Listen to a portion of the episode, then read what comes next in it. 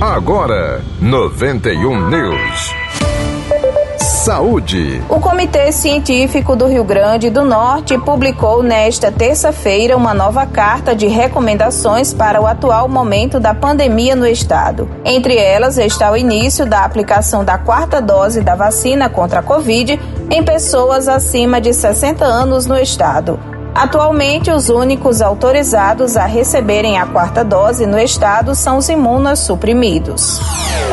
Correspondente. Município de Poço Branco recebe visita da senadora Zenaide Maia. As informações com Lourinha Lima. No último sábado, dia 5 de março, a cidade de Poço Branco, na região do Mato Grande, recebeu a visita da senadora Zenaide Maia que foi recebida pelo prefeito Edinho do PROS, a vice-prefeita Nilce, vereadores, secretários e a população em geral. Na ocasião, a senadora prestou conta das emendas destinadas para o município e recebeu um ofício da obra de um galpão para as costureiras do município, projeto realizado por diversas mulheres.